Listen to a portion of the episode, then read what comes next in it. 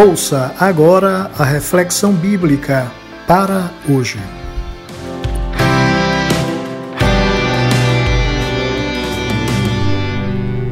Olá, o nosso abraço hoje vai para Gisélia Cruz, em Salvador, na Bahia, e para Márcia Carvalho, em Udine, na Itália.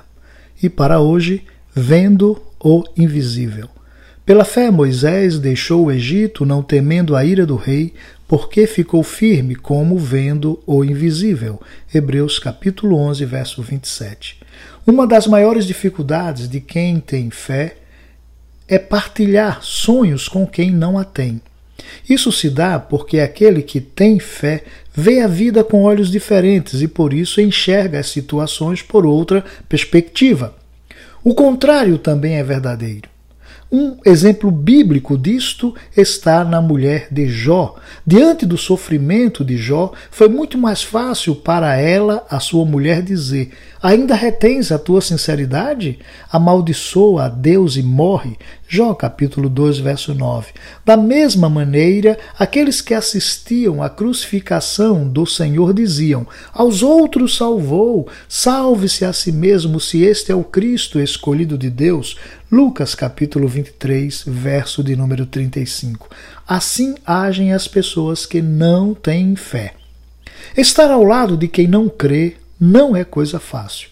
Caminhar com pessoas de fé é sempre mais animador. Pessoas de fé nos encorajam a prosseguir e, quando percebem nosso desânimo, evita as críticas e aponta a direção.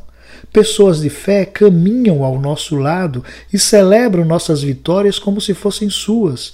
Por isso fico a imaginar a angústia e solidão de Moisés ao tentar descrever o que via para uma multidão que não cria, enquanto ele, Moisés, firme, caminhava vendo o invisível.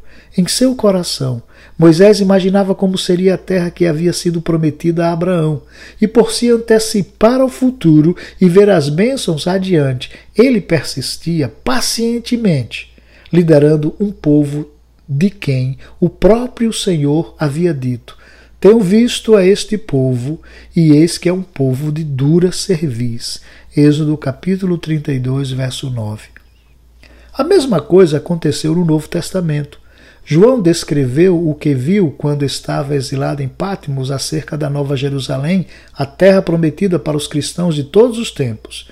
Ele registrou sua visão no livro canônico do Apocalipse e a partilhou conosco, a fim de que caminhemos vendo algo que nossos olhos não viram e pela fé abracemos uma realidade espiritual futura. É isso que chamamos de andar pela fé. Então, busque acercar-se de pessoas de fé. Compartilhe seus sonhos e aspirações com elas. Convide-as a olhar para frente juntamente com você e não se envergonhe de pedir apoio em oração quando sentir-se desanimado. Tenha bons amigos de oração e estenda seu apoio a eles também. Ore por eles e peça que o Senhor mantenha os olhos deles focados no futuro que só eles enxergam.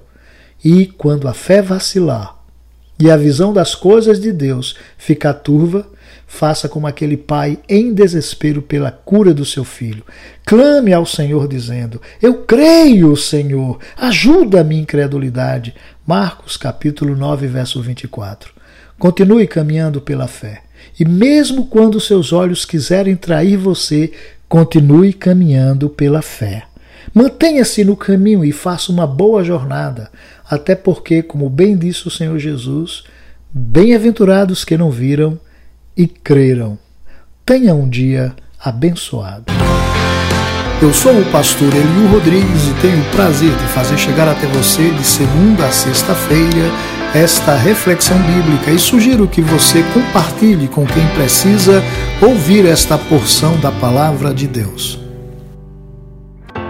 Se você deseja conversar conosco sobre o conteúdo dessas reflexões, escreva um e-mail para para hoje 2021 arroba gmail.com. Será um prazer fazer contato com você.